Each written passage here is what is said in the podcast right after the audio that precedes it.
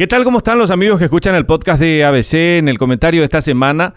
Hablamos de un partido que sorprendió por el resultado electoral que obtuvo el 30 de abril, pero que rápidamente fue deteriorándose, fue descomponiéndose, y esto es literalmente hablando, si miramos su representación parlamentaria. Son casi 693 mil votos los que había obtenido Paraguayo Cubas en las elecciones presidenciales del 30 de abril, con un presupuesto de campaña mucho más bajo que el de los partidos tradicionales y con un discurso antisistema, aunque claramente utilizando las reglas del sistema para construir su fuerza política.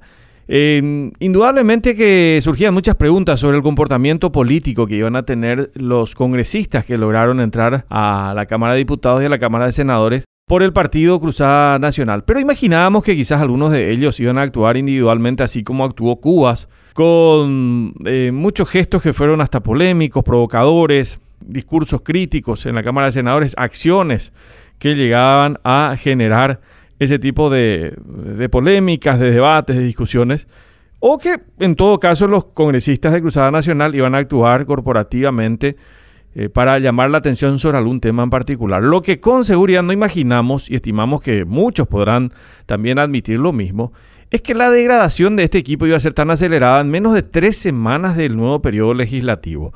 Más de 331 mil votos había obtenido la lista para el Senado, es lo que algunos analistas estimaban que era el voto duro de este nuevo partido, que se construía principalmente con electores de Alto Paraná y el Departamento Central, sobre los que se agregaron luego votos de esa gelatinosa masa de los apoyos que denominamos tercer espacio, más liberales descontentos con la candidatura que de forma reiterativa presentó su partido por tercera vez consecutiva, más también los votantes que rechazaban las formas y vicios de la política tradicional. Pero es la política tradicional la que está fagocitando las bancadas de este nuevo partido político.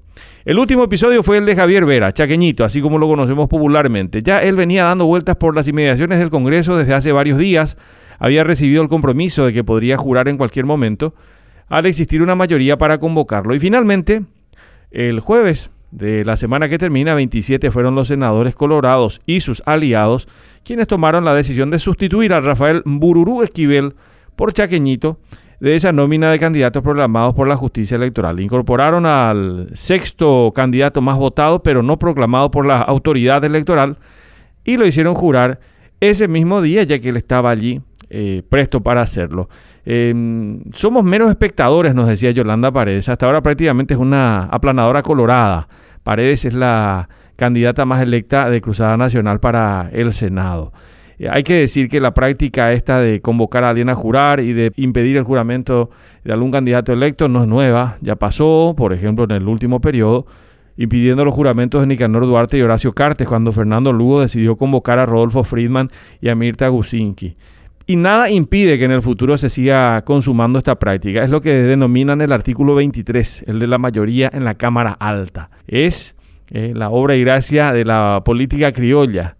El nuevo senador cuyo pase pertenece al cartista Bachi Núñez, según lo afirmó el también cartista Silvio Velar, eh, fue a sentarse ya directamente en medio de sus colegas colorados, ante el reclamo de Yolanda Paredes de su partido, quien eh, veía escaparse a otro miembro de la bancada junto a sus colegas Yaminal y Zenaida Delgado.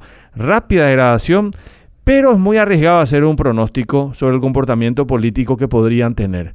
Tan imprevisible como es el inicio de este periodo, podría ser la continuidad de los congresistas de Cruzada Nacional en ambas cámaras del Congreso. En el Senado es una bancada que tenía que estar inicialmente compuesta por cinco senadores y constituirse en la tercera fuerza. Por obra y gracia de la política fue reducida en este momento a dos integrantes. Claro, hasta nuevo aviso. Hasta la próxima semana.